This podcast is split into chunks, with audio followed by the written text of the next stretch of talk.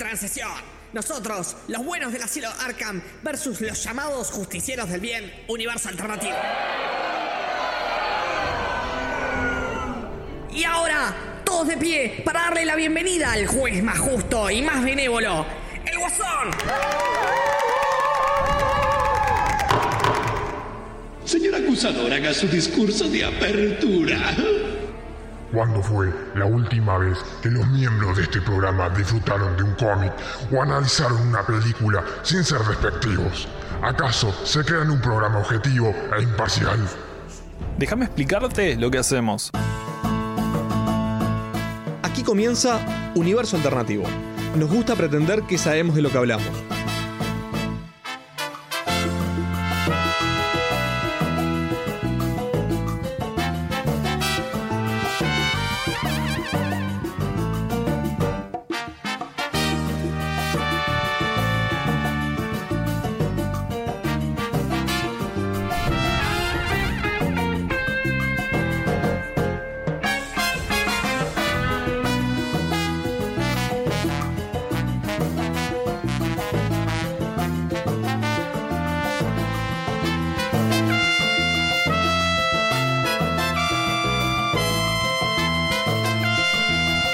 Buenas noches, y siendo las 19.39 estamos arrancando el otro programa nuevo de... Universo Alternativo, el primer programa de primavera. Hola niños y niñas. Hoy además un día especial hoy porque es el día de la diversidad, que está en la esplanada de 18 de julio. No hay un alma en la facultad. Es Exacto. increíble. Estamos, no, estamos nosotros. Nosotros No. porque somos unos soldados. Eh, sí, siempre presente. Primero de todo vamos a mandar un saludo y sobre todo a toda la gente que está en la marcha, un saludo a Lorena que nos está esperando, que se la juega día a día, viernes a viernes en realidad. Lorena está Este, haciendo el aguante y, radio. Leticia haciendo las redes Ah, ahí. igual- porque nosotros somos unos monos, entonces no podemos. no podemos conducir y hacer redes a la vez. Está, y, y Diego Varela que nos acompaña en espíritu. Diego Varela que está haciendo ventanita al mundo con barba azul.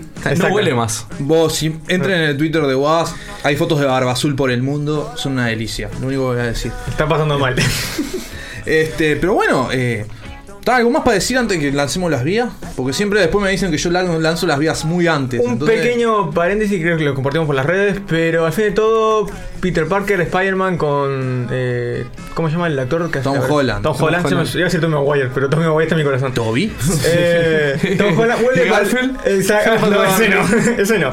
Vuelve al universo cinematográfico de Marvel. Al menos por una película más. Por una película más. Sí, igual también está para confirmarse, pero salió noticia en varios lados de que Keanu Reeves va a ser el nuevo Ghost Rider del universo cinematográfico de Marvel. Y guarda lo que decís con Ghost Rider, porque acá puede volar un zapato que tengo flojo en el pie a tu cara. Me reservo Sí. el comenta- me reservo el Y es un zapato importado y de cuero, así que te va a doler más Un todavía. italiano. Ojo, igual Cañón Reeves es un buen actor, sería interesante verlo como Ghost Rider. Y va a ser también un Eternal. No, no, pero parece. Bueno, claro, pero el tema es que no estaba. confi- eh, era, lo querían involucrar al, al- universo cinematográfico de Marvel. Claro, al principio se dijo que iba a ser con Eternals, después se dijo que iba a ser con Moon Knight y ahora pareciera casi confirmado que es con Ghost Rider, lo cual hace de que para todos los fanáticos de lo que es este el universo oscuro de Marvel, Dark. el tener este bueno, un Ghost Rider interesante, el tener un Morbius, este, De- perdón, un Blade, este ahí en vísperas Sí, un marma, un marma, marmaya- marmayello me sale, Marmayal Ali. Mohamed Ali. Bueno, Cla- Mohamed Cla- Ali. Classius Clay. No, y, y tener un Doctor Strange también como la gente Ah, hace de que, bueno, prometa mucho. Me cago en los Avengers y me sacan una película de- del universo Dark de Marvel. ah, Fuertes declaraciones. Este, bueno, algo más para. ¿No? Hoy es una noche muy linda. Bueno, entonces ahora sí, vías de comunicación. Si quieren hablar con los acusados, pueden hacerlo. Facebook, arroba unialternativo. Twitter, arroba uni-alternativo. Instagram, unialternativo. WhatsApp y Telegram, 092 555 982.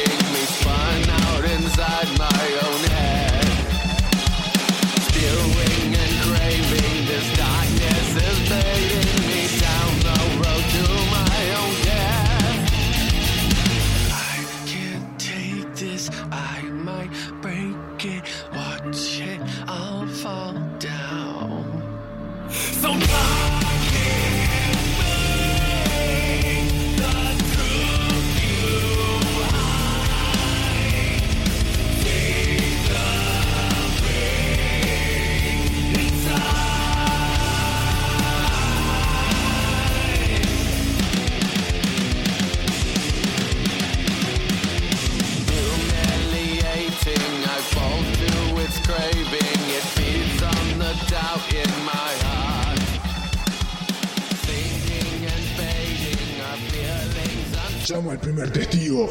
Desde los 80 con amor al estrado.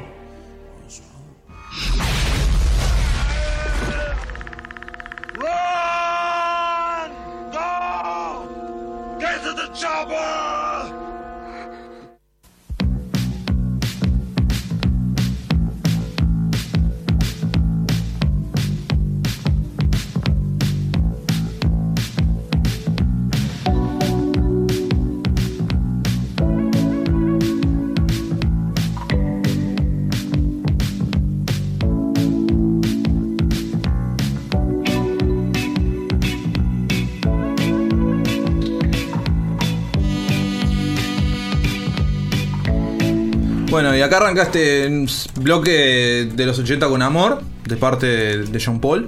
Este, Paul. y ta, Patricio nos está haciendo bullying porque somos viejos chotos. Nunca- ta, nunca vamos dije esas palabras, Vamos, yo a no me dejarlo en, río. vamos a dejarlo en evidencia. Yo solo me somos río. dos frikis, viejos y chotos. Y yo. Eh, eh, Y estoy yo. hablando de Juan y de mí, porque Ah. ta, Pa- Patricio es un puber.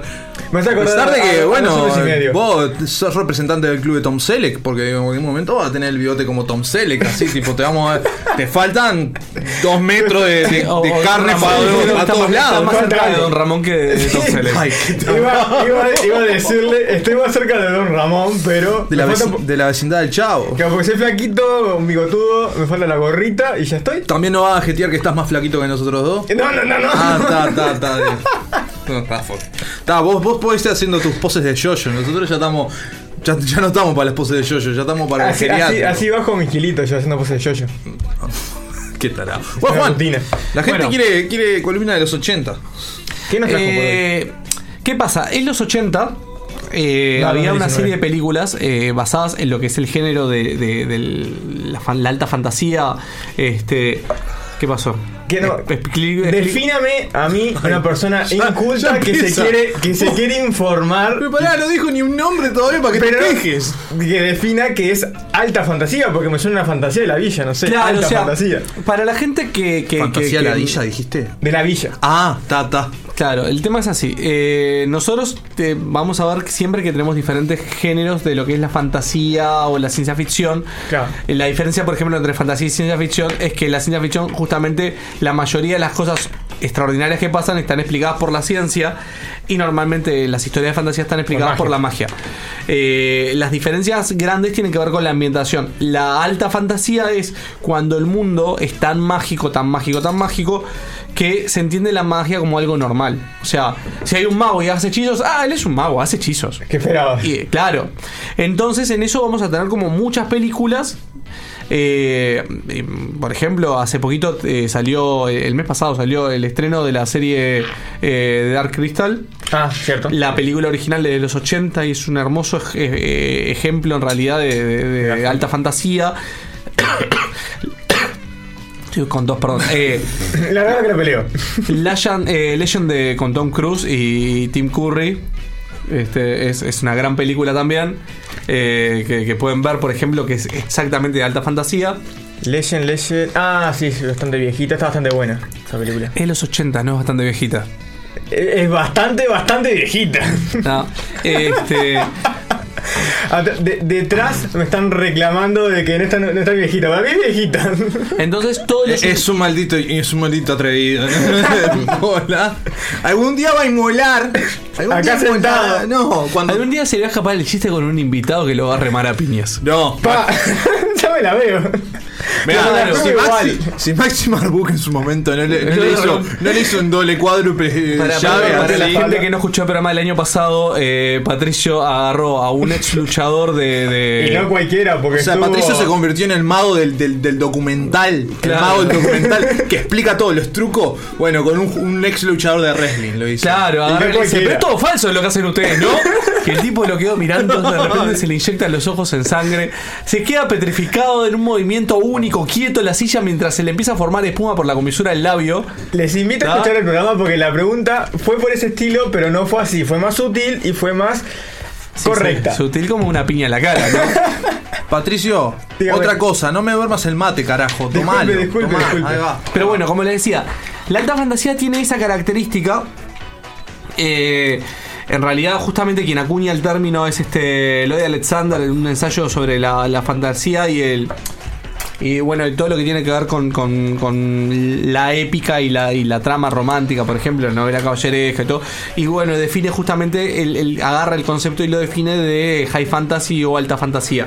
Y en los años 80 en realidad hay un resurgimiento de esas películas en donde está muy bueno porque se vuelve muy normal y tenemos muchísimas películas del género y películas que agarran elementos de la alta fantasía pero que lo vinculan con, con universos este, normales. Entonces, viajes en otros mundos donde el mundo al que viajan es de alta fantasía, como Tipo- La historia sin fin, por ejemplo, como Laberinto, ¿tá? y que son grandes películas de los 80 que marcaron en donde eh, de alguna forma este tipo de películas eran normales, llevaban muchísima audiencia y estaban geniales. Y podemos enumerar montón, desde Conan, eh, Conan, de, Conan, con- Conan de Barbarian, Conan de Destroyer Ay, guarda y de con Red Sonja. No, no, no, Guarda con lo que vas a decir. No, ahora que me hiciste pensar, ¿Conan cuan- contaría como alta fantasía? Porque en realidad en el universo extendido de Conan, no es que sea yo, ah, este es todo de Conan, pero me acuerdo que en realidad tiene una explicación eh, quizás científica porque después reclaman que son alienígenas, lo que producían la magia y por eso el, ¿En qué universo extendido de Conan me estás en el hablando? actual, actualmente el Conan le pertenece a Marvel. Sí, está bueno. Vamos a partir Vamos, de la base. Marvel hizo un mamarracho. Está, está así por eso. Lo hace viajar en el tiempo y para ser parte de los Avengers, no. ah, me he olvidado de eso, que Con- eso es muy con- bizarro. Conan. Y tiene una espada simbionte. y tiene espada simbionte, es verdad. Ah, no. Que por cierto, ahora que me quise acordar eh, de la High Fantasy, que fue una inspiración, no recuerdo ahora el nombre del autor, japonés creador de, de Final Fantasy justamente, y que era fueron los pioneros de traer ese tipo de... Hitoishi Ano. Hitoishi Aira. No, no sé si era Ah, Hitoishi está. Ano, pero te Es tiré que no me acuerdo ahora el nombre. Ah, ya te lo Eh, porque- solamente quiero, quiero, quiero interrumpirte para decirte que, bueno, que. Robert, Robert E. Howard, que es el autor, creador de Conan, era amigo de H.P. Lovecraft y en realidad han cruzado sus universos en un montón de historias y cuentos. Han aparecido, por ejemplo, primigenios entre es las antiguas criaturas que habitaban el mundo de Conan y a su vez, eh, dentro de la narrativa de Lovecraft, sitúa la época. Eh, ah, se me escapa el nombre eh, Hiperbórea, este, que es un, un, una- un periodo del tiempo inventado por Sí, Howard sí. dentro del universo de Lovecraft. Ta- Mirá, no Cruzaron sus cosas porque eran amigos. Hay que hacer amigos Lovecraft. Sí, bueno, Howard, mira que no salado. Bueno, pero eran, amigos por carta. ah, ese Se tipo de veían, amigos ca- raros. se veían cada tanto. No, claro, eran, eran escritores amigos, se, se mandaban sus Amigobios. obras para que opinaran el uno del otro, Parte, se mandaban parte del cartas. círculo de Lovecraft, digamos, no, ¿no? no, es parte del círculo No, de Lovecraft, no, porque nunca digo, escribió. eh, en, en conjunto los mitos de, de, Claro, de ah, tú claro. lo decís. Howard no, pertenece al, al círculo de círculo, Lovecraft porque no escribió nada de los mitos. Hironobu No, yo decía, decía en, el, en el sentido de que, de que se escribían por carta como los escritores del círculo de Lovecraft con Ah, Lovecraft. Lovecraft era medio, era medio antisocial. Sí, me Vos dio- decís porque creía que los gitanos eran la cosa que iba a matar toda Nueva York y que los inmigrantes eran la Yo dije antisocial, yo dije antisocial, no los racista igual, eh. No, dije aparte que yo sepa, antisocial. Lovecraft nunca dijo eso. No, no, sí, sí, sí, sí, sí, que, los- sí, sí, que hay, los hay una gitanos eran la, eran la basura de Nueva No, sí los gitanos, pero los inmigrantes que eran lo- la una- basura de Nueva York, sí. Lo habían despida- Él, lo despidieron- él se quiere ir de Nueva York cuando se casa, se va a vivir a Nueva York y se quiere ir a la. Se quiere ir a la O sea, que Howard era racista seguro porque vamos a Ah, ver no, que- Howard no, dije- Perdón, que no, Lovecraft. Lovecraft, Lovecraft. Que Lovecraft era racista seguro porque vas a ver que, al igual que pasa con, con Tolkien, todos los Sí, hombres también. malos en sus mundos pertenecen a Pertenecen no, a- sí. no, no eurocéntricas. Claro, sí- sí. hay, hay, hay No son europeos o caucásicos. Hay un libro muy heavy Lovecraft en que una persona de tez oscura tiene relaciones amorosas con un primate y él dice que es normal en su cultura. Es un señor muy. Ah, bueno. Señor Lovecraft Me pongo mi traje de simio. Sí. Pero está- me pero- sorprende. Pero después ves, ves noticias como que habían afeitado a una orangutana Ay, y sí, Dios. son todos enfermos. Lovecraft nos estaba fuimos, nos fuimos por las ramas, claramente. Claro. Nos fuimos por las ramas. ¿No vieron la, la, la, la enana? No, esta ya, que- basta. Basta, sí. Basta. Volvamos a High Fantasy. Volvamos ¿Qué a High Fantasy. lo del creador de Final Fantasy vos? Ah, eso.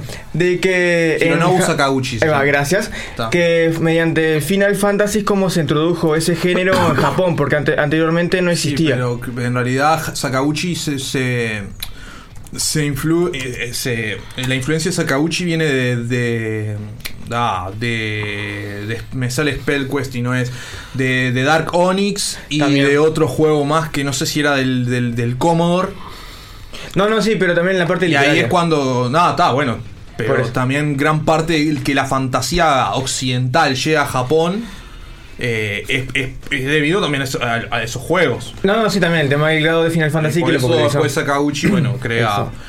Final Fantasy, ¿no? Bueno, yo lo que quería era solamente mencionar algunas de las películas que, han sido muy influyentes en todo lo que tiene que ver con, con la fantasía y que hacer la mención importante de cómo en los 90 lo que es la alta fantasía desaparece, realmente pasa a ser como un género como, como bastante repelido por la industria hasta que vuelve a resurgir eh, con la saga del Señor de los Anillos con Peter Jackson.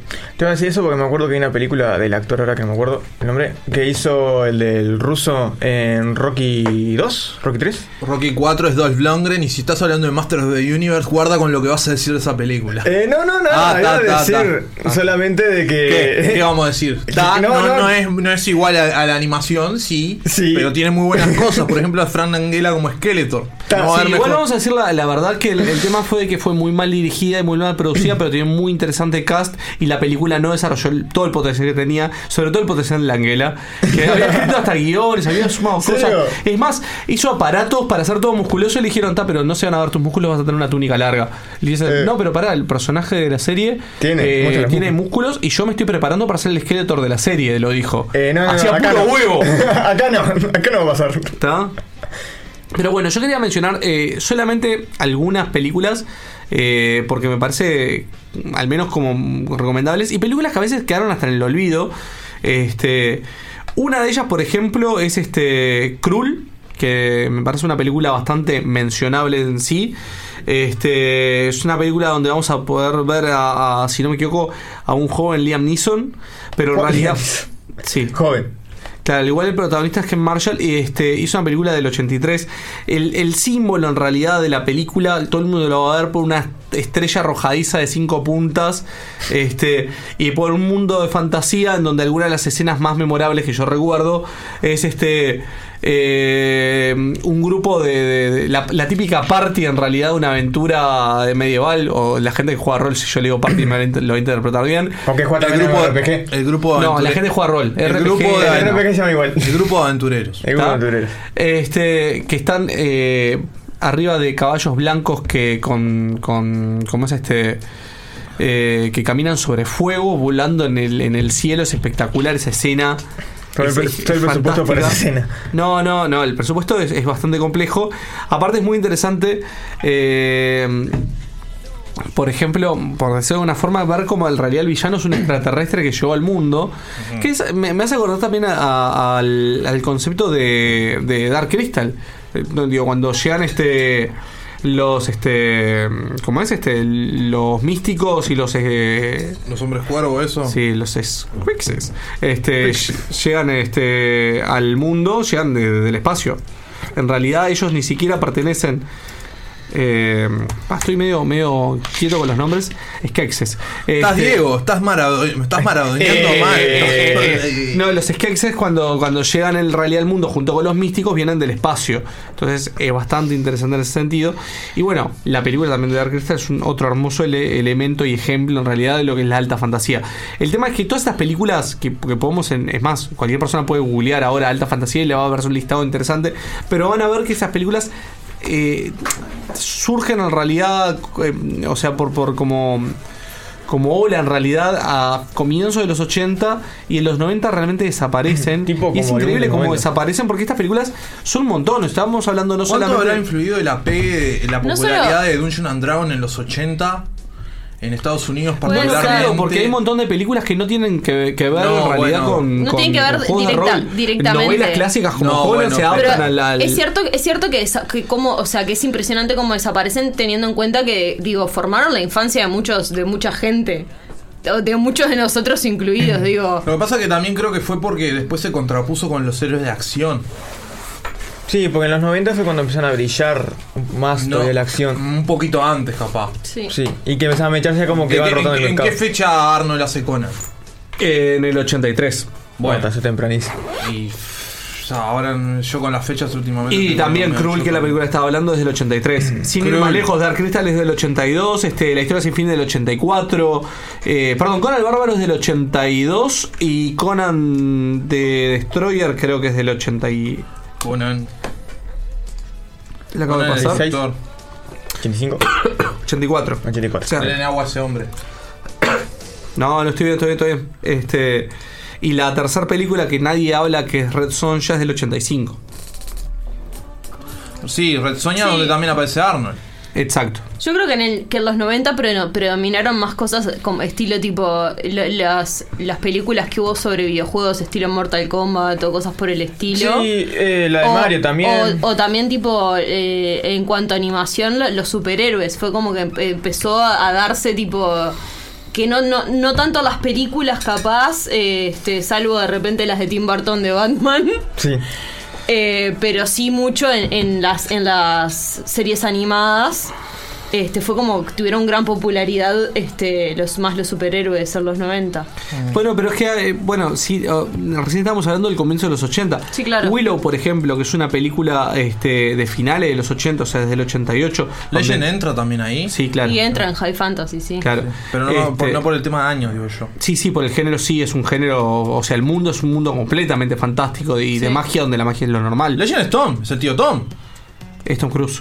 Y Tim Curry haciendo el diablo. Claro, por eso. Tremendo. Que, Tim. Curry estaba épico en, esa, en, en ese en esa época sí Es que, es que el, el otro día No estamos sé si es hablando- prótesis, El otro día estamos hablando épico con, un conocido, este, con, con Gio, que creo que ya ha venido al programa por toda la parte de rol, y me decía, vos decís Legend y la gente lo primero que piensa es el diablo de Tim Curry. y Porque sí, es así. y sí lo que pasa es que Tim Curry en esa época ma- marcó marcó este mentes infantiles entre eso eh, hacer de It eh, y bueno para la, pa- para, los ya un poco más grandes este, o que la vimos después de Rocky Horror Picture Show eh, tipo Sí, marcó también. una época Ojo, igual es gracioso porque en los 80 como que tuvo un boom y ya después en los 2000 como que empezó a decaer en películas horribles. Sí, en películas Y de muy bajo presupuesto o tipo Muy. películas que, que estaban previstas solamente para televisión. Que no sé no sé qué le pasó exactamente, no sé si fue por problemas financieros como le pasó a Nicolas Cage o Pero por Nicolas Cage tiene buenas cosas. financieras y regresa. Es como que cae y Nicolas regresa. Cage, Nicolas Cage es un caso especial un porque él es especial. Sí, es un Pero Bu- Bueno, yo en realidad quería sobre todo mencionar películas no tan conocidas como, como Cruel o películas como Lady Hawk, que bueno, para el, el finado este Roger Howard, que para la gente que sabe que falleció este año, que era el, el replicant malo, o el protagonista de esta serie, de esta, perdón, de esta película, que son películas que son muy interesantes y que de repente no tienen esa fama como puede tener Leyenda, como puede tener este La historia sin fin, como puede tener Laberinto, pero que son películas que retratan muy bien todo lo que es este universo de alta magia. Michelle Pfeiffer está en Lady Hawk. Oh, oh. Y Matthew Broderick. ¿Qué? ¿Qué? Sí, bueno, está, pero el protagonista, como decía, este ¿Qué Roger? Howard, que sí, bueno, sí, nada, es Doctor Howard, sí, pero está. eh, Eh, tenía lo que mencionar a Matthew Broderick. eh, Estaba Matthew Broderick y lo tenía que haciendo, mencionar. haciendo de joven. Era un Sí, joven sí, mirá Matthew lo que es. Matthew Broderick, es Patricio sin bigote. es un joven. ¡Oh, Dios, es verdad! Pero bueno, les quería, quería traer de como tema Claro, justamente además se ve, se ve armadura, espada, caballo de por medio. Bueno, Excalibur, la, la, la versión que nosotros conocemos hasta hoy, clásica con Carmina Burana, es este es del 81. No, mira, también pertenece al mismo género entonces. ¿Eh? Pertenece, al mismo género. Pensé Sí, que era en más realidad eh, el tema de, de- del rey Arturo es casi que un género en sí mismo, ¿no? La leyenda Sí. artúrica y todo el tema de la Caballería. caballería y todo. Sí, Este, todo, el, todo el mito del Camelot. Eh, En un momento como que daba para hacerlo y en un- Igual, igual ¿Tiene es una de las mejores películas del Rey Arturo que existen a la fecha, en donde podemos ver un Patrick Stewart joven, pelado, pero joven, Se me fue pelado. musculoso. Para un Patrick Stewart musculoso. Patrick Stewart musculoso tengo que buscar y eso. pelado. sí, pelado siempre. Excalibur. Pero bueno, eh, para decir que, bueno, quería justamente eh, contar a la audiencia, bueno, existe este género la alta fantasía, existe en realidad en este periodo de los 80, es un, es un género muy influyente en realidad durante toda esta década, que desaparece recién a, a finales del 2000 en realidad, con el Rey, el Señor de los Anillos, en realidad con, eh, con Peter Jackson, eh, vuelve un poquito a la moda, hay algunas películas de, fantasía, de alta fantasía en casi Sí, esos 20 años la- perdidos, pero realmente son muy pocas y no lo que pasa en esta década en donde realmente es emergente. Y vamos a ver mucha producción, muy buen cast, eh, basada en novelas clásicas, basada en novelas no tan conocidas, realmente es algo interesante y, y ver cómo tiene ese auge y ese declive que es muy interesante con películas que marcaron eh, la taquilla, como La historia sin fin, que decía que es una película que llegó a tener eh, Historia sin fin 5. Se habrá. Una serie de dibujitos también. Y serie de dibujitos. Sí, sí, sí. Para, la para. serie de dibujitos creo que ya era de los 90. eh. Sí, de hecho, porque yo la reconocí por la serie de dibujitos y de ahí fue cuando remetí la película. Que, que los 90 también tuvo eso, de, Sí, de- de- animar. tuvo una época de hacer animaciones de películas que la- las animaciones de Godzilla que Es porque hubo, hubo un, un boom, ¿no? De la tecnología. No, no solo eso. Con Masters of the Universe, Tortuga Ninja, Ah, tipo, eran, era- hacían tipo. eh, eran súper gigantes y vendían muchísimo. Entonces, tipo, todo el mundo quería probar suerte a ver si le pegaban y si eran el segundo. El segundo He-Man. ¿no? Claro. Claro. Y, no. El nuevo, en realidad. Y no, y no, a su vez. También la época en que nació Bueno, en el la- 77 y en el 78 tenés las películas animadas del Hobbit y del Señor de los Anillos. Sí, es que en ¿Existen? realidad en, No la- tenía eso. en las películas animadas, en realidad la alta fantasía, hay un montón.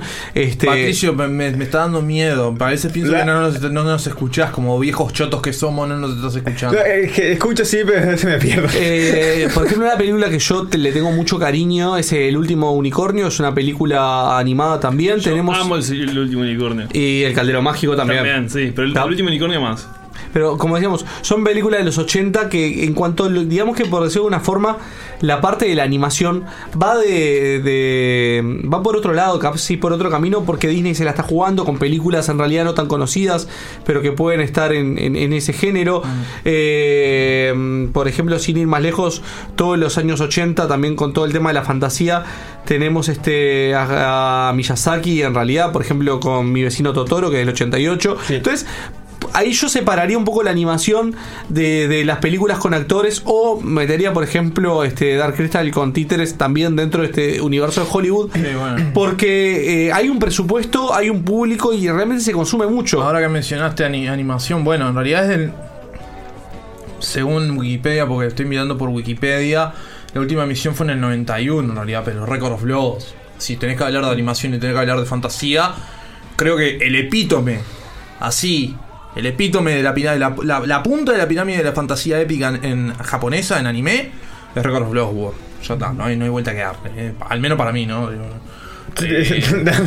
¿Qué? No, no, no, no, no, no, no iba a decir ¿Qué nada. vas a decir? ¿Que, que- que no está bien, bien pintada ahora? Vení, insolente, vení. No, dije que, la, que Japón avanzó mucho en su producción de, de animación después de eso. Pero es verdad, dentro del género, que yo por lo menos tenga constancia, debe ser una de las mejores películas. Mira, hay más gente pidiendo tu cabeza. Estás ganando una, una horda de séquito, haters. Un séquito. Estás ganando una horda de haters, Patricio. Ah, Ahora que me quedó, que no está dentro del género, pero la película de los Anillos animada eh, es del gran Ralph Balsky. Tipo, que tiene un toque de películas animadas de los 80, tipo medio cine adulto, humor Sí, sí, la- adulto. la película- la película del Recomendadísimo, todo lo de él. Las, las películas de, del Señor de los Anillos, además las animadas, tienen un. eh, po- por el Gollum es una bizarreada, es un sapo. Igual Pero da. hubo un- como un boom en los 80 en películas animadas, después en los 90 como un declive, porque si bien existían, pero eran directamente para... Para pa- pa- consumo declives en todo el género. Sí. Yo creo que viene, yo creo que viene acompañado de, de- de etapas. Entonces es como que. Bueno, está. Pero Se después- van- ya sí, es verdad eso. se- los ciclos se van generando. Bueno, si me cada lejos, yo mencioné He-Man como un buen ejemplo, pero He-Man también, tipo, está dentro del género, ¿no? Es que en Sí, realidad sí. De la época y todo. Yo lo, lo mencioné, tipo, en Está, es paralelismo. más distópico, si querés, puedo decirle, fantasioso. Claro. pero es fantasía y fantasía. sin- sin Claro, la diferencia que tiene He-Man en realidad, con, para poder plantearlo dentro de lo que es este la, la alta fantasía, es que He-Man plantea también muchísima ciencia. Van a haber naves espaciales, Las van a haber diferentes vehículos, entonces y eso está todo explicado por la ciencia. Entonces y aparte ah, es- existe el contraste entre ciencia y fantasía. Yo me acu- eh, ciencia y, eh, y magia. Me acuerdo por ejemplo muchos diálogos de Man at Arms eh, hablando va a estar comparando la magia con la ciencia y bueno en realidad en lo que es la alta fantasía la ciencia queda descartada completamente es todo magia. Pero sí, He-Man en realidad no deja de ser un, un tipo musculoso que levanta la espada y se pone el poder.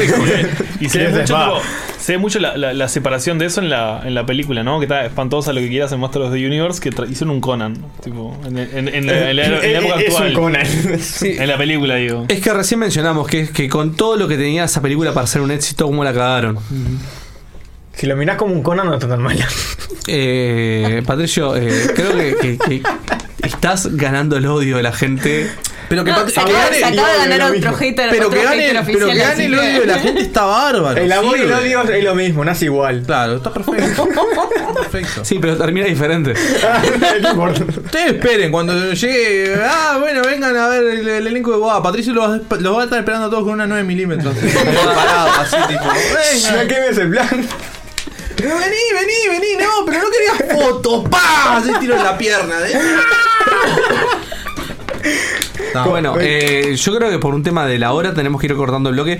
Solamente decirle que para, para poder saborear un poquito lo que fue esa experiencia de los 80, no dejen de ver las películas que mencionamos, pero a su vez pueden ver la serie de Dark Crystal eh, de Resistance, este, Está en Netflix. que está en Netflix. eh, es de Netflix. Es de- ¿está? no, Es de Netflix. sí. Eh, y Pero yo me refiero a la, a la, a la vieja, las películas viejas están Sí, la, la- es una sola. Las se llama es en una Netflix. sola. Pero en general las películas que hablamos están casi No, en realidad maten. las que, de las que hablamos no hay ninguna. O sea, eh, no está ni Legend, no está Krull, no está Lady Hawk, eh, no está la historia sin fin. Yo diría y que no me preguntes tan- por qué de Harry Potter, eh, de la última solo la parte 1.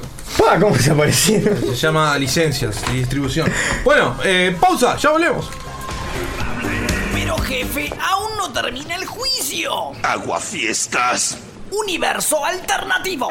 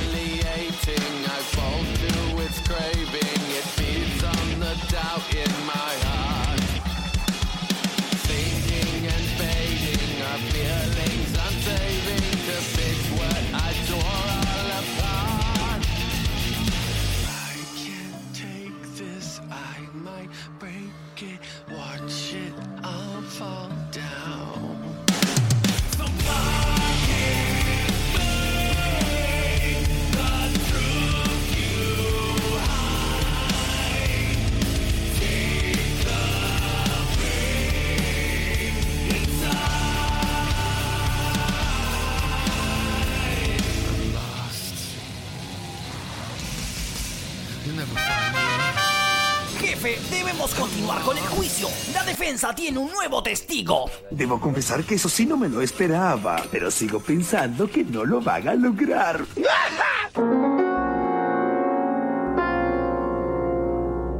Bueno, eh, un tema que pasó en esta semana, este, que salió en, en la prensa local, y hay que decir que es bastante raro que pase, fue... eh, Sí, lo estamos escuchando de fondo. A ver, Nico, presentalo. Esto no necesita presentación. Y el que escuche este programa de radio y no saca que es este tema, apague la consola. Sí, apague, apague la radio, señor. Apague la consola. Bueno. apague la consola, apague el dispositivo en el que está escuchando. Está sonando la banda sonora de, de Batman de Tim Burton, hecha por el señor Danny Elfman, que también fue el tema de la serie animada, ¿no? Una serie hermosa. Y como me introducí yo con Batman. Como casi todos los que nacimos en los 90. Y bueno, y como 2000. este es el bloque que. Este iba a ser el bloque. Este es un bloque de Batman. Comúnmente los bloques de Batman lo hago yo. Pero este bloque me lo Sí. clavaron, entonces lo voy a, lo voy a hacer yo. De todas Usted es el maneras, experto tipo, de Batman. Sí, tipo, porque me, lo- me dijeron tuya, Héctor. Este, pero bueno, A vos mucha- te encanta hablar de Batman. No, te pero pasa que. Ay, no, no tengo. no tengo nada. no- No sé, bueno, chicos, ¿qué ¿Podemos, quieren podemos de hablar de Dark Knight, no sé, tipo, ¿es, No, ¿es pará, tu pará. tema favorito? ¿Por qué, por qué elegimos a Batman? Porque se Porque es celebraron el los 80 años. aniversario. Bueno, en realidad, sí, el 80 aniversario fue antes, pero tal, se festeja la. DC elige esta fecha comercialista para hacer el Batman Day, donde, bueno, hace sales de todo el material que tiene Batman, porque capaz que muchos no lo saben, pero Batman sigue siendo el único personaje que sigue sosteniendo ese cómics hasta el día de la fecha. Eh, mira, yo voy a discrepar porque ha oscilado bastante. Y por más que Batman siempre tuvo seguidores fieles, pero por fíjate- mucho tiempo, por ejemplo, lo que es un multiverso, eh, Green Lantern estuvo sosteniendo la franquicia. Fíjate en los últimos 10 años, eh, así, no. no te- los- dentro de los últimos 10 años tenés este Darkest Knight. Pelea, pelea, pelea, Perdón, pelea. Black no, pero fíjate, dejá de, Dark- de Dark Knight, que es un evento que Black conju- Knight. conjunta todo ese. Fíjate los picos. Pelea, Que- pelea. No, que pelea. que- que- No, igual un detalle no menor. Igual creo que No está. que temas tarde. friki, Patricio. Entendí. No, apre- aprendé, aprendé algo, Patricio. Creo que los, los frikis se juntan solamente para odiarte a vos, Patricio. Comentarios. Pero eso, eso después lo. No, un detalle no menor, que igual que estamos pasados de fecha ya, eh, es que, por ejemplo, en Epic estaban regalando la trilogía de Batman, de Arkham Asylum. Eh, que está Bueno, muy- sí. Que Bueno, está, vamos a agarrar. Ya está, vamos, vamos- sacamos una lista de Batman, ¿está? Pero rápidamente, ¿no? Detective Comics 27, primera aparición creado por Bill Finger y Bob Kane. ¿Por qué digo Bill Finger primero? Porque Bill Finger fue y será el verdadero creador de Batman y Bob Aunque Kane. Bob Kane es el un que se cree Batman. Es un maldito bastardo que se quedó con todo, con todo su y, y así dinero. pasaba en esa época. Para que se hagan una idea, Bob Kane, si hubiera seguido vivo hasta el día de hoy, sería un equivalente a Stan Lee, pero mucho más eh, OP. oscuro Y rico. y bizarro. Y sí, eh, pasa que Qué Bob rico. Kane en, en- en determinado Era momento cuando, dandies. Vos buscas foto de. Hay una foto de Stan Lee Bob- y Bob Kane juntos. Los dos. Falta Hugh Hefner en el medio de eso. Eh, en serio, Bob Kane se creía a Bruce Wayne. Claro, sí. Ese es heavy. Eh, un tipo que cambió su nombre, después empezó a vestirse con pilchas buenas, así por decirlo en cierto modo. Este, pero está. Bueno, volviendo. Vamos, porque Finger ta, aplicó todo el tema detectivesco. Lo hemos hablado, lo hemos hablado bastante. Sí, Que se ha perdido bastante con Batman últimamente eso, El de que de Batman es el, detective. el- el- el- el El detective detective. más grande del universo DC. No, yo no sé si se perdió. Porque Batman sigue. O sea, el Detective Comics recientemente ha sacado su número 1000. Y Batman Ah, es- sigue siendo The World Greatest Detective. O sea, sigue siendo el mejor detective del mundo. Lo que pasa es que creo que últimamente, capaz que DC le está dando mucha más manija a otras, a otras líneas, como por ejemplo la Justice League. Donde, bueno, siempre la Justice League no van a, van a resolver un misterio de asesinato, no van a siempre enfrentarse a una amenaza cósmica de por medio o algún etcétera más grande, ¿no? Es que es verdad porque la. O sea, yo no sé tanto de lo viejo, pero más de lo nuevo, es que están tirando más a, a un concepto de, de, de- de guion, más a, a lo cósmico y a lo multiverso. Entonces ahí la parte de detective es como que no, no, no, no es complicado de No, meter no y no pincha me ni corta. tanto. Es más, muchas veces siempre está la, la parte graciosa de que por qué Batman está ahí en un grupo donde, bueno, todos son, Son dioses, dioses. son, todos son dioses, y eres un tipo vestido de murciélago que ahuyenta a la gente. O sea, está y cuando querés acordar, cuando querés acordar, Batman termina demostrando por qué está ahí, ¿no? Es Bueno, más, bueno, tengo hay un, Sí, hay un cómic muy interesante que se llama Torre de Babel. Que la versión animada se llama. ah, ahora no me acuerdo el nombre de la versión animada. Creo que es Doom, Justice League Doom. Que cambian a Ra's al Ghul por Barons, eh, por, por Savage. En, en la película animada. que es una... La, eh, Batman tenía, tiene un mecanismo de defensa contra cada miembro de la liga. Sí, por- Justice Doom. Es Ahí va. Justice Doom, me acordé ahora. Eh, Ahora que le contaste me acordé, Justice Doom. Batman tiene un mecanismo de defensa para, para eliminar a cada, cada uno de la a liga. cada miembro de la liga. Pero la en liga- caso de emergencia. El caso de emergencia. Pero la liga es el sistema de contingencia para Batman. Claro, sí, sí. Es más es todo hermoso. muy. Sí, hasta, hasta Metal y te das cuenta que no hay contingencia. Claro, bueno. Bueno, una de las últimas agregados es Metal, ¿no? Donde vemos este nuevo multiverso que se llama el multiverso oscuro, donde vemos siete versiones diferentes de Batman mezcladas con los otros miembros de la Sí. liga. Y bueno, en realidad el Batman que la vive y lucha en ese universo es el Batman que ríe, que es como un Bruce Wayne afectado por el gas de la risa, pero... Resádico. Resádico. eh, Me me voy a dar metal. Claro, sí, claro, es como en realidad es qué pasaría si Batman no tuviera la barrera moral. Ahí va. Sí, sí, obvio. Mató a todo su, a toda la batifamilia de metralletazos. O sea, imagínense, chicos. barrera moral. O sea, ahí, ahí está la barrera moral. Pero igual las otras versiones que aparecen también en, en- en- en Batman Metal están bastante interesantes. A la mí- muerte roja, eh, que es algo muy bizarro. Pone a Wally en el batimóvil, en la punta del batimóvil. Y como que se da contra la Speed. For- eh, eh, eh, Metal tiene muchos momentos falopa. Es, Porque Mago lo hizo, ¿no? Está tratando de razonar cómo funcionaría eso. sí, no sé. Después hay un Batman que es mujer, que termina siendo Aquaman. Sí, que es en realidad una cosa mística con zombies y todo. Está re Sí. bizarra la historia de esa. El, el traje, el traje de, de la versión Aquaman esa de Batman está bueno porque es tipo re, re pirata. Sí. Está, está re interesante. Después, que falta, está- después está hay un Batman que agarra el casco de Ares. Eh, sí, que agarra, es el, el- el que vendría a ser como el equivalente a Wonder Woman, Claro. que agarra y agarra los poderes de Ares. Es, Claro, es- porque- es- es Batman el dios de la guerra. Ahí va. Batman el Destructor, creo que se pasa a llamar o algo así. Hay un Batman que está eh, hecho Doomsday. Pa, qué, qué hermoso. Lo único que no hubo un Batman Superman. Sí, sí, Porque en realidad el, el ya Doomsday es el Superman. Claro, va, porque es con lo que ven- eh, vence a Superman en su mundo como, como, como rival. Ta- El tema que ya han hecho igual, versiones de Batman como Superman, que me acuerdo, por lo menos en las series animadas me acuerdo, de que hacen como que va- viajan a otros planetas en que el sol es rojo, como el de Krypton, pero que como acá el sol amarillo a los kryptonianos les da poderes, el sol rojo a los Sí, humanos les da sí, poderes. Reversiones, sí. Siempre vieron. Bueno, yo solamente quería haber metido una muletilla antes, sí. que era la de cuando estábamos hablando del detective, que siempre como que la gran pantalla eso se pierde, por más que, el- como decía Nico, en los cómics todavía de repente sigue estando la línea. Sí, Para- quedamos en la parte de acción. Hay un. Se filtró un posible argumento para la película nueva de, de Batman con Robert Pattinson, en donde sí, por primera vez en la gran pantalla va a tener ese rol de detectivesco. Esperemos que, pase. Es que en la, en la trilogía de, de, no- de Christopher Nolan, creo que fue, sí.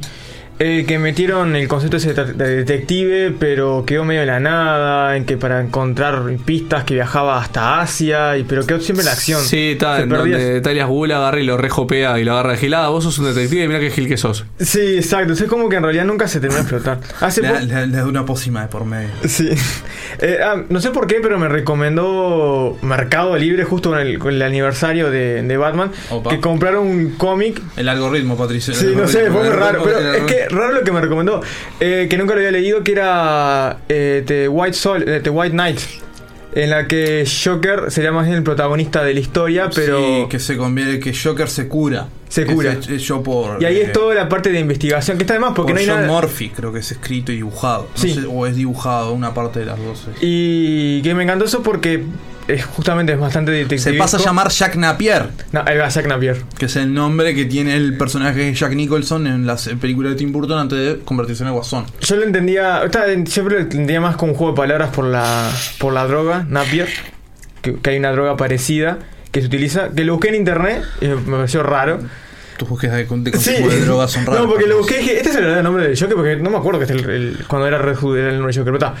Eh, y que justamente es una línea en que Joker es curado. Pasa que siempre, siempre la línea del Joker también se mezcla, porque eh, Jack Nicholson es Jack Napier en la película, Mm. pero a la misma vez pasa a tener eh, la faceta de Joe Chill, que Joe Chill es el asesinato de- es el asesino de, de Thomas y Martha Wayne. Exactamente. Entonces, se van, se van mezclando. la línea es difusa siempre. Bueno, y ahora que se inventó esa zaraza mística, donde O sea, hay tres tres, Joker- Jokers en un mismo plano, o sea, es totalmente, eh, totalmente raro. ¿No se murieron ya? ¿No hay uno solo? No sé, ahí, No ahí sé me- qué quedó de ahí le perdí, perdí el hilo conductor, sinceramente. Es como que. También con Doomsday Clock, donde bueno, el Doctor Manhattan está en el universo Ah, DC, sí. entonces no. no sé, viste cuando decís Hay hay, que mezcla- hay cositas que hay que leer y hay cositas que no hay que leer. Entonces, o cuando se terminan se leen. Así no. no A ver qué concluye todo. Y se lee medio rápido también a veces. También, sí, sí, muy a la pasadita, tipo. mm, este.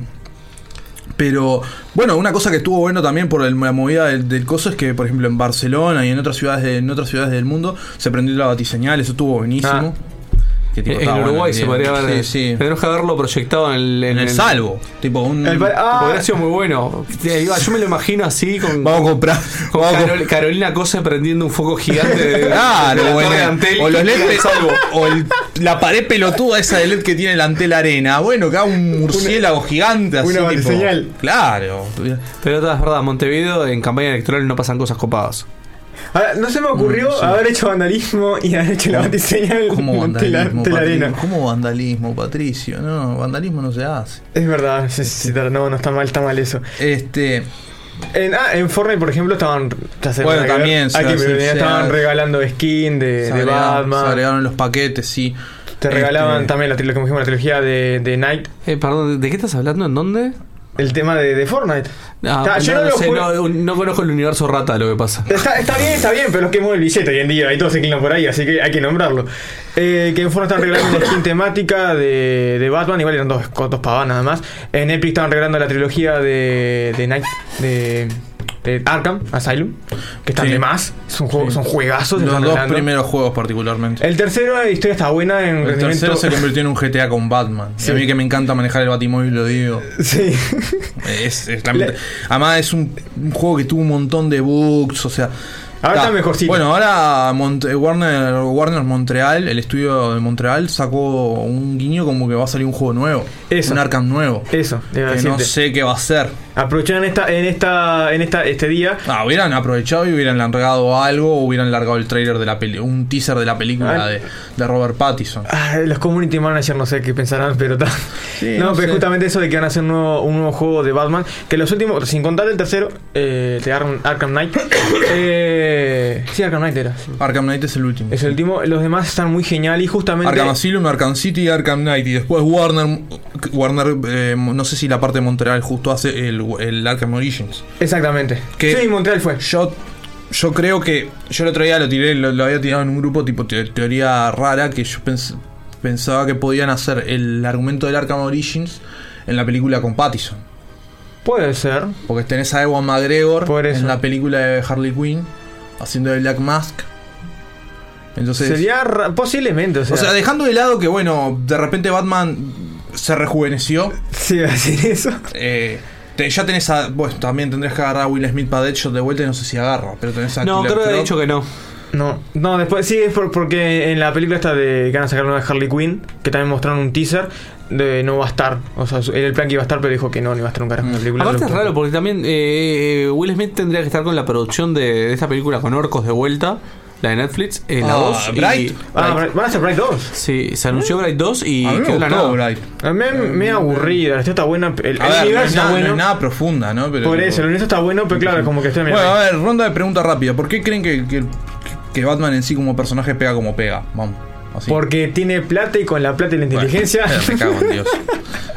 mueve el mundo. Así que Galán mata a No, billetera mata a Galán. Ah, pero Patricio, yo te lo digo desde la perspectiva Ah. de un niño o un joven que se adentra y por primera vez ve un grupo superheroico como la Liga de la Justicia y el primer héroe que le llama la atención es el boludo que no tiene poderes. Ah, porque es Tarks y nunca revela su identidad, pese a que todos saben quién es, cuál es su identidad. Eh, tiene, tiene el factor coolness. Es como más fácil también de, de relacionarse, ¿no? Es- es si está, edgy. yo niño no nací en Krypton, no puedo ser Superman. Exacto. Pero Batman. si me gana el 5 de oro y me quedo huérfano, es posible. Claro, aparte en realidad a los niños creo que siempre le gusta el personaje cool. Y Es Batman no es cool. es edgy, es Batman- edgy. Superman. Es edgy. Superman, decís vos. No es cool. No, Batman igual- sí es cool. Claro. También otra cosa es que, a mi parecer, en mi humilde opinión, Batman, sin contar algunos como por ejemplo eh, el hombre calendario, tiene justamente uno de los villanos más geniales. El largo Halloween es tremenda historia, léela y vas a ver que el hombre calendario es un buen personaje. Es que yo me quedé con el pelón de- y con el tipo con capa de, de- de hojas de calendario. Pero, ¿y si ahora agarra al Matt Reeves y pone al hombre calendario en las películas, qué va a hacer? Será, ojo, si lo hacen bien, yo contento, pero sea muy raro. Pero justamente hay villanos, por ejemplo, Bane, que es un tipo poderoso y estratega, y mexicano. Eh, después de una isla centroamericana. Bueno, caribeño también. tiene- Santa tiene Prisca. olor a trópico. Santa Prisca. Ah, bueno, está. Cualquier, cualquier parecido con Cuba es pura coincidencia. Exactamente. O con, Vene- o con Venezuela. No, pero es verdad, tiene, tiene, tiene el, el cast de villanos es muy interesante. También es eso, aunque la galería repetitivo a veces. Sí, pero igual la galería, vos mirá todos los héroes. Superman creo que tiene casi. Los, tiene 80 pinos casi como Batman o más. Y la galería de villanos de Superman es más reducida. Yo Es que me quedo con Doom. Sí, en realidad pasa que el, el tema con los villanos de, de- de Superman está es así, que son tenés. entidades cósmicas No, galácticas. Y son olvidables. A ver, Lex Luthor no es una entidad cómica. Pero es un salado. ¿Eh? Es un salado. Bueno, sí, es un salado. Eh, Brainiac, por ejemplo, sí, es Brainiac medio, también, es medio zarpado. Doomsday. Este. ahí te- ah, sí. Pero Zod igual es como medio. Y después, y después lo que le pasa a Superman es que arrancás eh, con un montón de personajes que son como más bizarros y menos conocidos son la Parásito, Killer Frost. Y Uh. esos personajes son medios como secundones, ¿viste? Sí, sí. Bueno, los dos comparten una entidad de la, de la cuarta dimensión, como Batmito y. ¿Es de la cuarta? Sí. Sí, Batmito y Mr.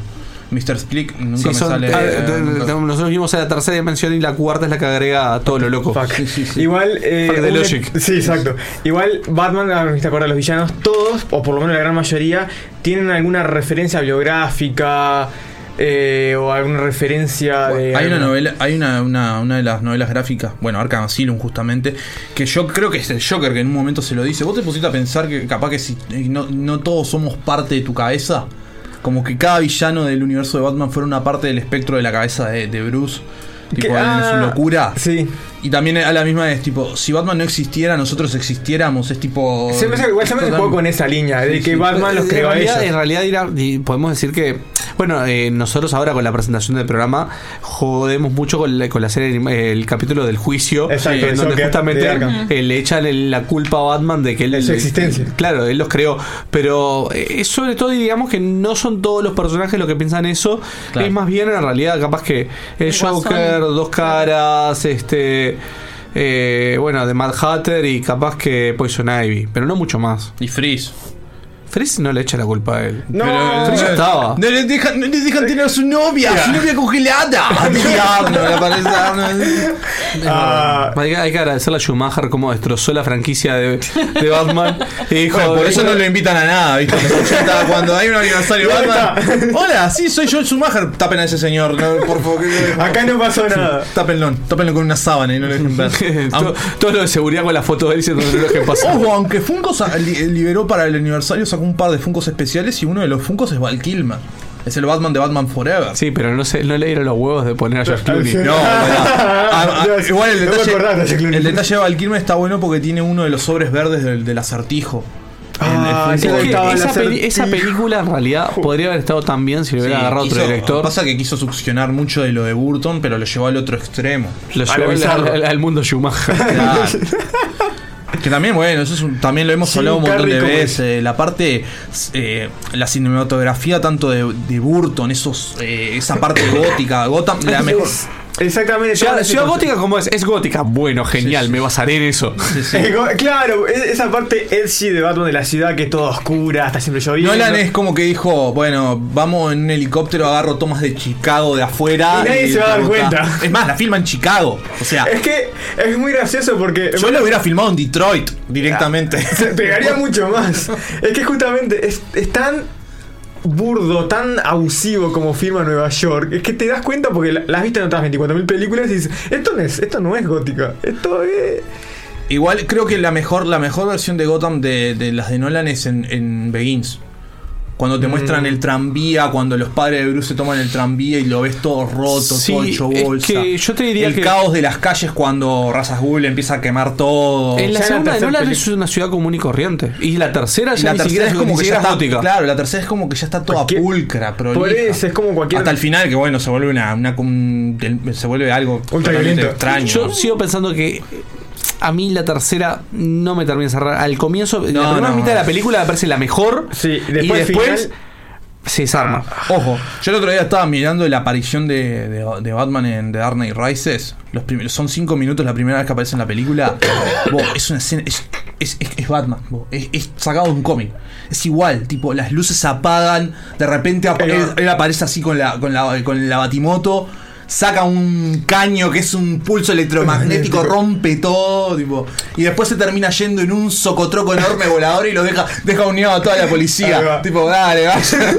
No, bueno. Come, matagana. Yo sigo diciendo que la escena de Bane escapando del avión es. Pa, está Ah. rota esa escena, vos, está rota. Igual no me gustó tampoco, como por ejemplo, el, el personaje de Bane, la explicación que le dieron. Pasa que Nolan, Nolan aplicó tratando de hacer un Batman lo más realista posible. Sí, era pero imposible. Está, pero que imposible, le hubieran dado otro personaje, un Killer Croc, por ejemplo. Claro, pero era imposible. ¿Cómo, ¿Cómo aplicás que un tipo se aplique una sustancia a su cuerpo para poder crecer físicamente y darte traje? Esteroides, papá. Pero los Claro. esteroides no funcionan así, Patricio. Esteroides te- con anabólicos, más con más ¡Mucho esteroides. esteroide, papota! Exacto. No sé, ver. Lo ves Ricardo Ford. Claro, lo ves a al Bane con el tarro de creatina abajo del brazo, papoteándose así constantemente. ¡Ah! Ahora me voy a andar contigo, Batman. Se ¿Sabes papotea otro todo. personaje me gustaría ver? Va a sonar horrible lo que voy a decir. La caje bestia. Quiero ver, quiero ver a la caje bestia en la película. Que me traigan a la caje bestia. Ah, yo trabajaba para la caje B. Así tipo, eh, aparezca la caje bestia. Eso- en sus letardos de cuero. Este. Tienen villanos muy geniales. Va- vamos a decir la verdad, el tema de la caja bestia, a mí sinceramente. La caje bestia fue en el momento. Era tipo, bueno, la Guerra Fría tenemos que inventar un personaje soviético. Tenemos la bestia. caje bestia. Sí, verdad, porque creo que. Si nos ponemos a analizar los guionistas de Batman, podés encontrar falopa de la buena y de la mala picada a, a rolete. Este, pero rápidamente, dos libros recomendados también: Batman, el resto, es, el resto es silencio, hecho por David Fernando. Y después hay uno que se llama Bill Finger, la, que, que ahora no me acuerdo cómo- exactamente la verdadera historia de Batman o algo así. No, lo iba a traer y no lo traje. En realidad le iba a traer material de Patricio, porque como Patricio el otro día Ah. tiró cosas y yo le iba, te iba a traer, tomá, lee, pero no, no Qué- traje nada. Qué mal, qué mal. Y bueno, está. Ah, acabo de, de Google- llegar por accidente una Tengo página tres que lo tengo, que- versiones. lo tengo tengo que decir tres, en voz alta. Pará, tengo corte. tres versiones de Batman Hush. ¿Querés una? Ah, no, igual yo, yo las Porque leo. me compré la versión sencilla, después me compré la versión un rapid y me le di plata a Jim Lee de una manera Yo estaba obscena. Soy un. ¿Quién es la gente que se come este tipo de cosas tres veces? Que solamente porque tiene algunas ediciones. Ahí está, es Nicolás. No, no vayas y nunca veas el batisantuario. Nunca lo ves. No. El batisantuario está protegido. Ah, Ahora está asegurado. Sus cajas de cartón. Sí, está todo en su caja de cartón. pero Como te- Dios manda. Sí, por supuesto, el valor de coleccionista. papá. Acá una nota que dice Tom Holland quiere que Jason Momoa sea Craven el cazador en la próxima película de Spider-Man. La única persona que podía hacer Ah. Kraven el cazador era Ricardo Ford. y ya estaba, ya estaba muerto. Demonio, perdimos. fantástico. En el mismo ángulo de la, de la serie animada, mostrándolo en primer plano entre la maleza así, con esa Eh, cara. es este. Es una, cara diciendo Miami. es uno de mis villanos favoritos de Spider-Man por lejos. Spider-Man. Spider-Man. I will make you, Spider-Man. I will make you. Me encanta cómo saltamos de, de, de Batman a Spider-Man y de Spider-Man a Ricardo Ford. Ricardo Bueno. es comandante del corazón de todos. En otro universo, Ricardo Ford es un héroe de los cómics. En este universo. En este- en también. este- en el hay, un cómic. Hay un cómic de, de Ricardo ¿Cómo Ford que nadie agarró y hizo todo? Hay algún Jojo Fortiano, ¿no? Sí, ah, sí, hay una Eh, página Jojo está inspirado en Ford. Eh, claro, el primer era Jojo está inspirado en Ford, seguro. Pero nadie agarró y hizo la viñeta de Dio y Jotaro todavía. Eh, hay, hay una, es muy variada. Hay una en que está con está Ricardo Ford con Marcelo Tinelli, Ricardo Ford con Mariano Yudica, está Ricardo Ford contra no me acuerdo quién era un personaje también de la Ah, farándula bueno, pero argentina. Ricardo Jotaro, ¿no? Eh, sí, Ah, exactamente. bueno, si no, no, no, no tiene sentido. es glamorioso. Yo pondría a Ricardo Ford como Jotaro y a Guido Zuller como Dio. Y ya está. y ya está. Lo Y se- pones así, Se hace solo. Pero Zuller está muy gordito. Bueno, pero Eh. eh, cuando Guido también capaz que estuvo en su momento, en su prime. Si tuvo un prime ese hombre. Eh, pero bueno, está. Vos, para redondear, eh, hay mucho material. Después subimos una, una foto con los libros, porque ahora no me acuerdo el nombre del de Bill Finger. Pero el de Bill Finger está muy bueno, porque hace toda una... Toda una. Opa, moví todo mi micrófono. Este. es- hace toda una recopilación de, de la historia de Bill Finger que está. Es una macana realmente. Hay un documental también que salió hace dos años atrás, creo. Que está muy bueno también. Que estaba por Hulu. Pero bueno, obviamente la- las magias de la web. Hulu. eh, eh, Hulu Torre. se puede se puede encontrar. Este, está. No, no, no voy a agregar más nada porque no, no se me ocurre que hablar, Ulises. No voy a hablar más de, de- de mi colección de Batman. No, u- últimamente, último, Para para, el santuario. para agregar es que justamente Batman es uno de los, por lo menos, de, de DC a los cuales más arcos particulares le han dedicado como alternativa, más allá de, que... de- de- el personaje que les, da- les deja plata a Patricio. Claro, es como que se hacen... Y lo dijimos recién, esto, yo se Batman- los pregunté todo que respondieron, que es cool. que es, un tipo cool. Es No. Es muy cool. Es muy cool. Y bueno, Y y, dark. y Y con dark. esto, y si quieren buscar más bloques de, de Batman de UA, busquen UA Batman. Tenemos, no sé, Para rato. 35 bloques o más. Este, pero está. eh, vamos a irnos a una pequeña pausa con un temón y ya volvemos con más UA. Pero jefe, aún no termina el juicio. Aguafiestas. Universo alternativo.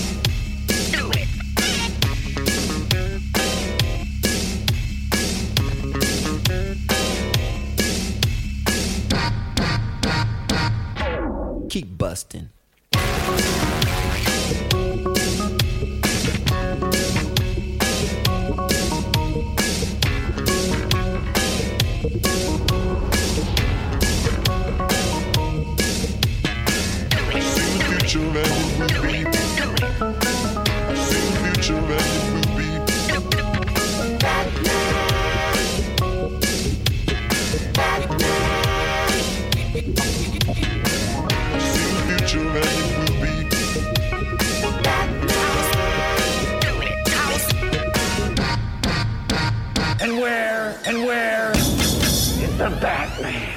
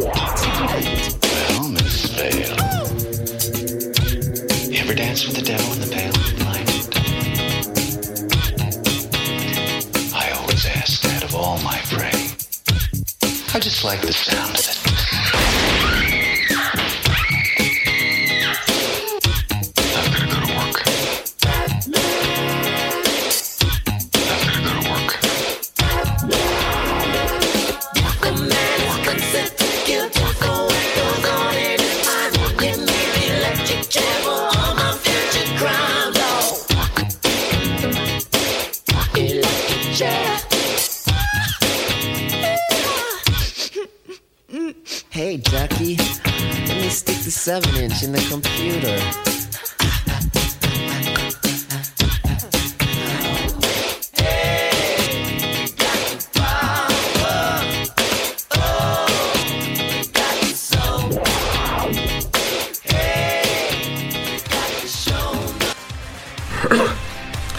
Bueno, vamos a arrancar un bloque, pero primero de todo vamos a decir de que, bueno, hace cinco días, este Sid Haig, eh, el actor que capaz la mayoría conoce por Captain Spaulding, eh, su personaje, falleció eh, a la edad de 80 años, estaba eh, filmando, en realidad ya había terminado el rodaje de la última película que iba a ser el cierre de la trilogía este, de Rob Zombie, cuando, bueno, el- lo que sería la promoción eh, falleció.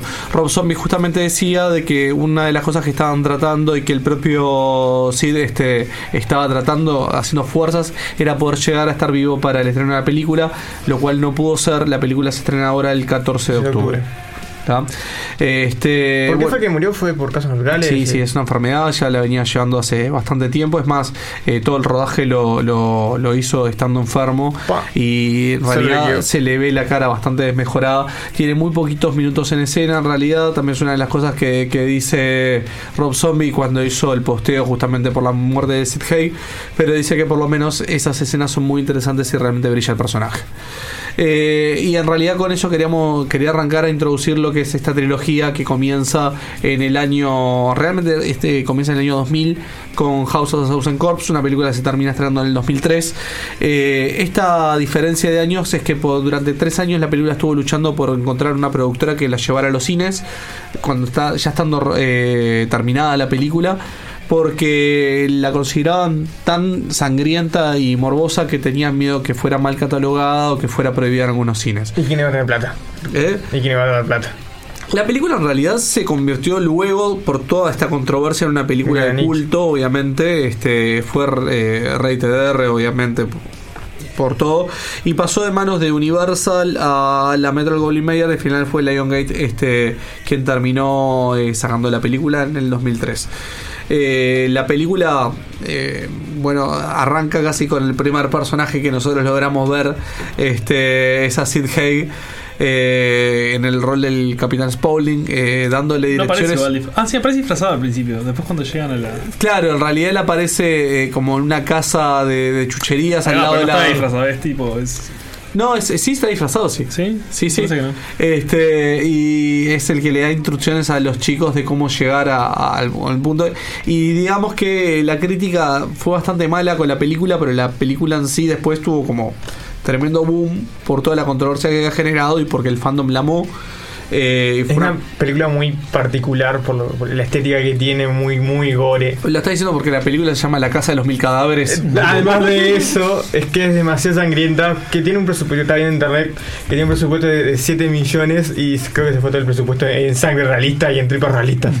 Sí, eh, y tal, y la película recaudó más del doble de lo que salió, o sea que. Fue negoción. En ese sentido, siempre que una película recauda el doble es un éxito. Obviamente no son las grandes películas del circuito comercial como lo vemos. Eh, Rob Zombie es un fanático de. Para quien no lo sabe, Rob Zombie es un músico que, aparte, es fanático de todo lo que es el género de terror. Y quiso eh, meter en esta película como varios elementos de diferentes películas conocidas del género y volver a los slasher films. En esta película se crea todo un universo de una familia de asesinos que son los Firefly, este, dentro de los cuales no necesariamente los miembros de la familia, sino hay otros personajes accesorios, como es este eh, el Capitán Spaulding, ¿no? Eh, sin ir muy lejos, este, la segunda película es una película este, que sale en el 2005, también escrita y dirigida por Rob Zombie, llamada The Devil Rejected.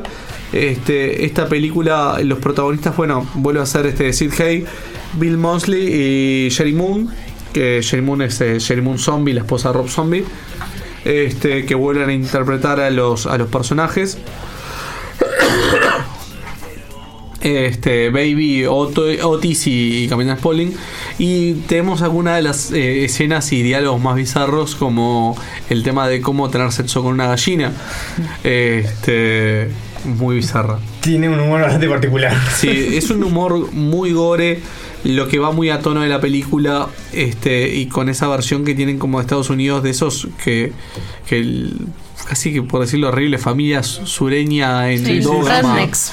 Claro, viste. No, no, pero, pero aparte de, de ser redneck, lo- los trata como de endógamos, ¿no? Ahí va, sí, sí. Es muy bizarro. Home Alabama. Sí, el chiste, el chiste típico del redneck que tiene relaciones con, Con todos su primo, con sus primos y su familia y termina generando deformaciones genéticas. Hay un montón de películas de eso muy turbias también. Es muy genial. Bueno, eh, en la primera película de eh, House of a Thousand Corps eh, se habla de, de- de cuando va a venir Tiny, que es uno de los hermanos, Tiny Tiny, y cuando aparece Tiny es, un bicho deforme y enorme, en realidad lo interpreta este un actor que, que es una persona que sufre de gigantismo y que está aparte es el de, con determinados planos y todo parece más grande de lo que es. Que, Que posiblemente sea. No recuerdo honestamente, pero debe ser al- algún actor conocido, tipo de alguna película. Más que nada por Rob Zombie, ¿no? Y su, su, Estoy buscando en internet, pero su no. tema con, con, con la- la- Claro. los guiños a películas viejas y todo eso. Bueno, recordemos que también es Rob Zombie es tipo una de las. Tiene una de las colecciones más grandes de props viejas, ¿no? De películas de terror y todo. Incluso el, el robot este que usan Drácula es el de Phantom Creep. Y como eso usa mil cosas en todo lo, lo que él hace. el personaje, el actor es Matthew McGregory. Estoy buscando que apareció, por ejemplo, en las series como Malcolm del Medio y El Chico de la Burbuja, que son dos películas que, la- que me sonaba la cara de la Malcolm in the Middle no es una película, Patricia. No, en series de Malcolm del Medio y en la película, que técnicamente Malcolm del Medio nunca pasó. En la cabeza de. ¿Cómo se llamaba este muchacho? El que. El, ah, el, el protagonista. Ah, está. Técnicamente para él nunca pasó. Está. Frank Muniz, técnicamente nunca pasó, pero está. Bueno, el tema de. Bueno, McGregory también falleció en el 2005, ¿no? Pero hablando de gente que fallece. Pero, eh, como decíamos, este, capaz que lo más interesante de, House of Corps es como una película se vuelve de alguna forma como caleidoscópica. O sea que cada vez que empezás a meterte más en la película, la película se empieza a deformar más y te empiezan a meter de un mundo que es más o menos creíble a una locura demente y asesina este completamente bizarra que termina con este Doctor Satan y sus mm, construcciones macabras persiguiendo y matando a todos. Qué lindo final. ¿no? Este en sí lo, lo más interesante de toda esta saga en realidad es cómo de alguna forma termina generando este ámbito de, de asesinos que son humanos pero que no son humanos por decirlo de alguna forma porque deshumaniza en realidad completamente a los personajes eh, en cierto sentido, por ejemplo, en las partes en donde en Devil Rejected eh, son eh, separados y acorralados por la policía, llegas a tener cierta empatía por los tipos, pero la empatía la perdés cada cinco Sí. minutos, ¿no? Digo, realmente no son humanos. Y es muy interesante eso. Y en, bueno, en, en House of Thousand Corps eh, es como que vos empezás a decir, no, no, para no puede ser más bizarra. No, no, para no puede ser más Y bizarra. más. Y cada vez es más bizarra. Y es bastante interesante. Eh, justamente la trilogía se compone, o sea, por más que Rob Zombie ha sido bastante prolífero en los últimos años y tenemos varias películas más, esta trilogía, se- la narrativa es que justamente es porque sigue directamente a los personajes en cómo van avanzando. Y bueno, y ahora en breve vamos a tener justamente, como decíamos, este la última película este que bueno que se va a estrenar como decíamos en el dos, eh, ahora nomás en, 14 de dos semanas El 14 de octubre. 14 de octubre, sí, por eso en dos semanas. Con algunas escenas que ya se pueden ver dentro de lo que es el muro de. O sea, la- las redes sociales de Rob Zombie que estuvo adelantando. La película ya tuvo algunos estrenos no comerciales. Y ya hay algunos documentales este, que se están eh, que están saliendo con respecto a lo que es el rodaje y la filmación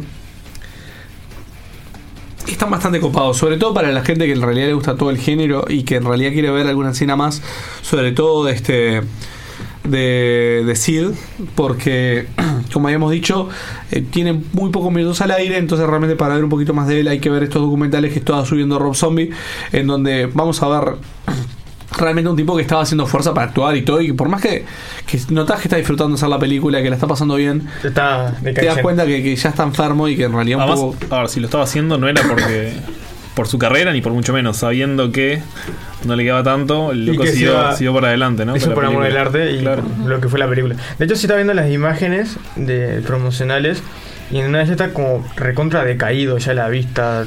Además, recontra. Convengamos que, que con esta trilogía fue medio que el, el despegue de Rob Zombie y su carrera así, capaz que una de las- donde hizo Es tipo el pico, ¿no? En realidad es este su ópera prima. Claro.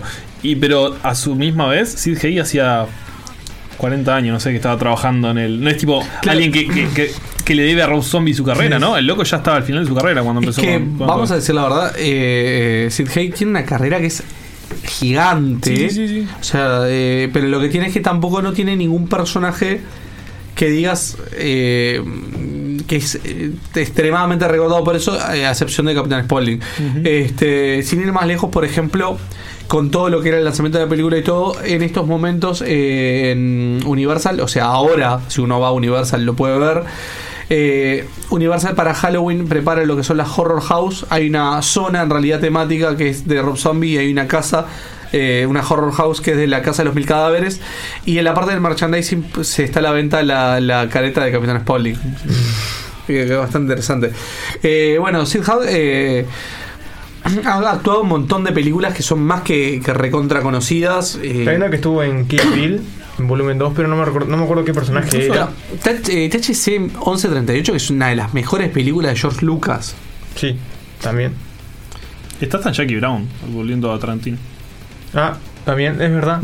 Yo creo que él, le puso un Jackie Brown porque él fue un actor muy tipo prolífero también en, el- en, en la época de los 70, en la, en la Black Exploitation que le decían, ¿no? Con todo, todo ese género que es en lo que se basa Jackie Brown.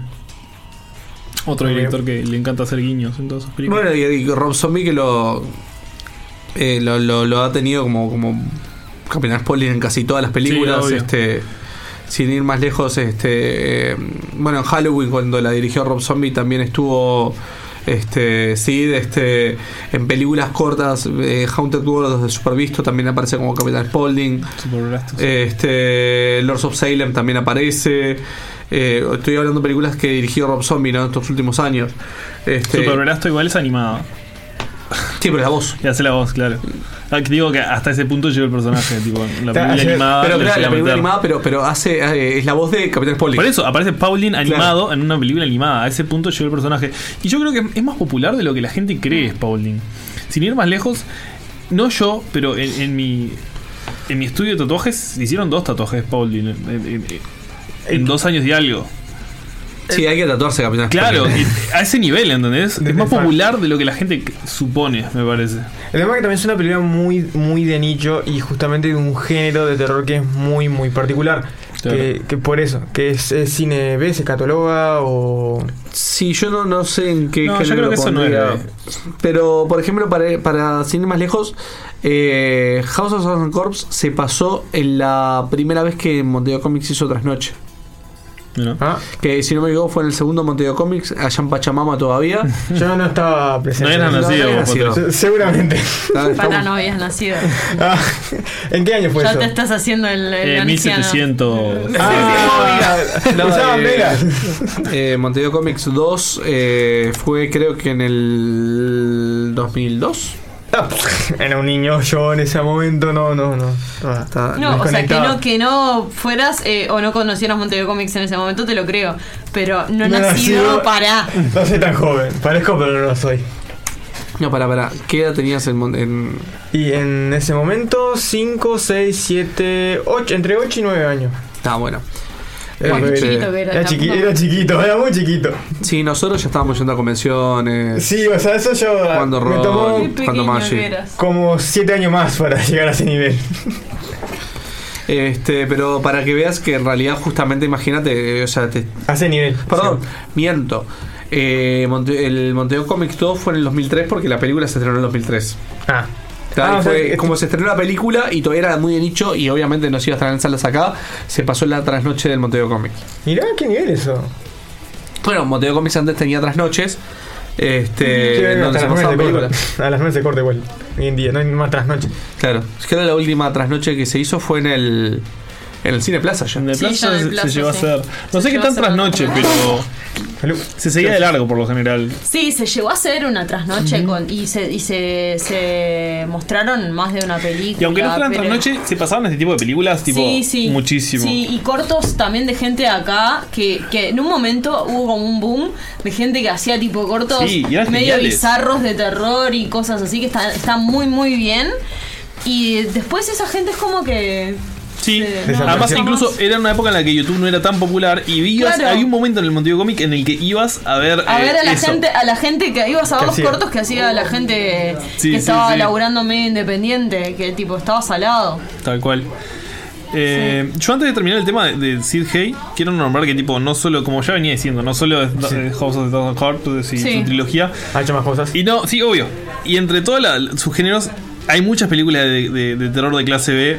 Entre todas esas, yo quiero re- recomendar una que de chico a mí me gustaba muchísimo. No es la mejor película del mundo, no. no, no- No piensen que es la mejor y, y- película. y- y no, lo, y no lo estoy recomendando tampoco porque tipo sea la mejor. Simplemente de chico me encantaba. Y ta, se llama Galaxy of Terror. Y es una especie de alien trucho. Salió tipo dos años después de, de- de- de- de- de Alien. Ah, Es- de Alien. Y cumple como una, una saga, una, una especie de trama muy parecida.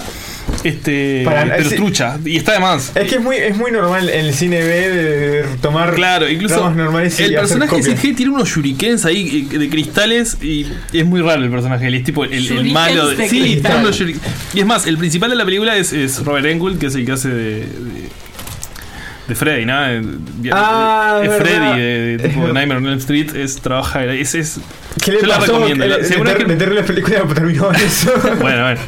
Si quieren ver una película rara, vean esa, yo la recomiendo. Bueno, me estaban haciendo señas acá de que tenemos que más o menos estar redondeando el programa. Eh, lo que les decimos a todo el mundo es que, bueno, si pueden ver la película Three from Hell, que es la última película de. ¿No está en Netflix? La busqué y no está en Netflix. ¿Cómo está en Netflix? No, me, refiero, Patricio. no, me refiero a la de los mil cuerpos. Todavía esa no. Pero en Netflix no hay nada. Ya no hay Patricio. más. no. Eh, eh, por lo que estoy viendo en realidad, eh, hay dos películas más que van a venir después de, de Sid, en donde obviamente sus escenas ya deben estar grabadas. Hay una que es Abruptio, que quedó este, en postproducción, así que calculo que, que se verá cómo se hará. Y la otra es Hanukkah. Este, Hanukkah. Pero bueno, eh, creo que, que en realidad la más cercana así, sobre todo para lo que, lo que es el cierre del Capitán Spaulding que vamos a poder ver, que es Three from Hell, en dos semanas va- se va a estar estrenando. Toda la gente que la pueda ver, obviamente le recomiendo que la vea. Y bueno, está un, un homenaje a, a Sid Hay. Este, Que Dios lo tenga en su gloria. que Dios lo tenga. Bueno, muchas gracias. Satan lo tenga en su Muchas gracias por escucharnos. Este, bueno, un saludo muy grande a toda la audiencia. eh, y bueno, acá creo que no nos olvidamos de nada, así que chao.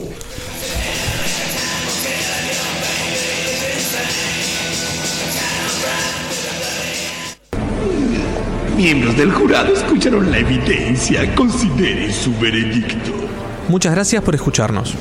Señoría, después de la brillante defensa de la abogada, no tenemos otra salida que encontrar al acusado inocente.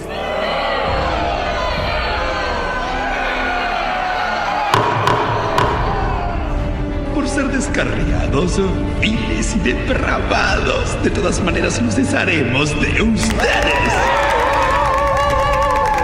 Los esperamos el próximo viernes. ¿O no? Estás escuchando Uniradio, www.uniradio.edu.uy.